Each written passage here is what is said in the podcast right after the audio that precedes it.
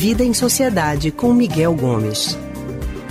Estamos na linha com Miguel Gomes, historiador, psicólogo e psicanalista do Centro de Pesquisa em Psicanálise e Linguagem, CPPL. Oi, Miguel, boa tarde. Boa tarde, Alexandre. Boa tarde, Raudney. Boa tarde, ouvintes. Boa tarde, Miguel. Alarmado com o alto índice de divórcios no país, que no ano passado chegou à metade do número de casamentos, o governo da Dinamarca, Miguel, baixou uma medida obrigando todo mundo que quer se separar a passar três meses fazendo terapia de casal antes de homologar o divórcio. E além disso, quem tem filho é, ainda tem que fazer um curso extra com orientações para que esse divórcio seja amigável com menor impacto para as crianças. A medida de instruir a terapia de casal obrigatória pode funcionar para reduzir o número de divórcios, Miguel? É uma medida bem inusitada para a gente pensar com a nossa realidade aqui no país, né? É. Mas enfim, estamos falando lá da Dinamarca. Se pode surtir algum efeito, pode sim. E mais do que reduzir o número de divórcios, que isso pode acontecer com, com essa medida, que aos nossos olhos é, parece uma coisa meio exagerada, seguramente vai trazer mais segurança na, nas separações. O que é que eu estou dizendo com isso?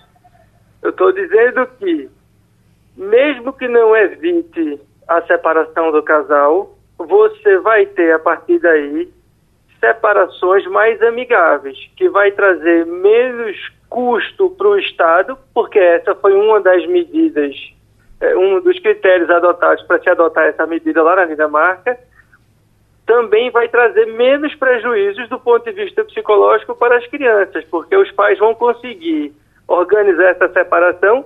Se realmente chegarem à separação, pode ser que revertam durante a terapia, mas caso cheguem a termo e se separem de fato, ela se torne mais amigável, com menos conflito e, consequentemente, com menos prejuízo para os filhos. Ô Miguel, é, acredito que nesse segundo caso, aí, na redução, digamos, do, da alienação parental para os filhos, é, isso deve ter um fator bem positivo. Agora, a grande questão é, três meses, será que é um tempo suficiente para que essa terapia dê certo?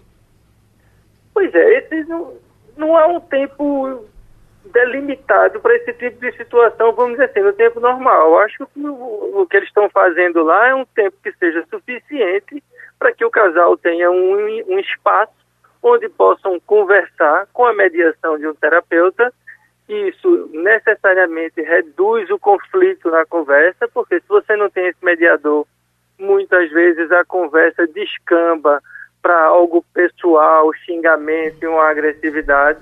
Quando você coloca um mediador ali moderando a conversa, o risco disso acontecer é menor. Então, acho que três meses, se não é um tempo suficiente, vamos imaginar assim, para que as pessoas reconstruam a sua vida de uma forma geral, sendo uma vez por semana, né? vamos imaginar que essa sessão seja uma vez por semana, é, pode ser o bastante para que o casal consiga reverter o, o processo de separação menos concluir a separação de maneira mais amigável. Hum, parece bem interessante. Você acha que esse é um formato que pode repercutir e ganhar desdobramento em outros países, inclusive, Miguel?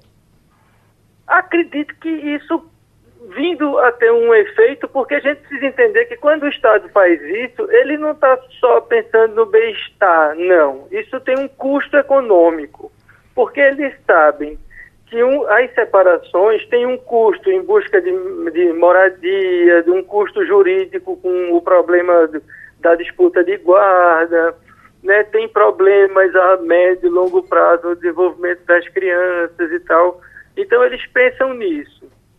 Caso esse resultado apresente um, um, uma redução no custo, no gasto social com essas famílias, Pode ser que outros países, sobretudo esses países do norte, e que não são países assim tão populosos, possam estender essa experiência. Para a gente imaginar algo desse tipo acontecer num país grande, desigual como o Brasil, aí ainda falta um longo passo.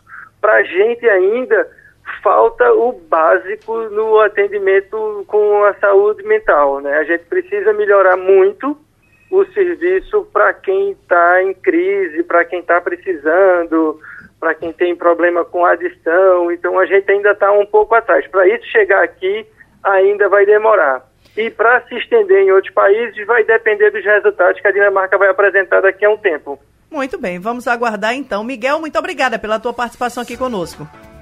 Obrigado, Alexandre. Obrigado, Raul. Obrigado a todos os ouvintes. Tchau, tchau. Nós conversamos com o historiador, psicólogo e psicanalista do Centro de Pesquisa em Psicanálise e Linguagem CPPL, Miguel Gomes.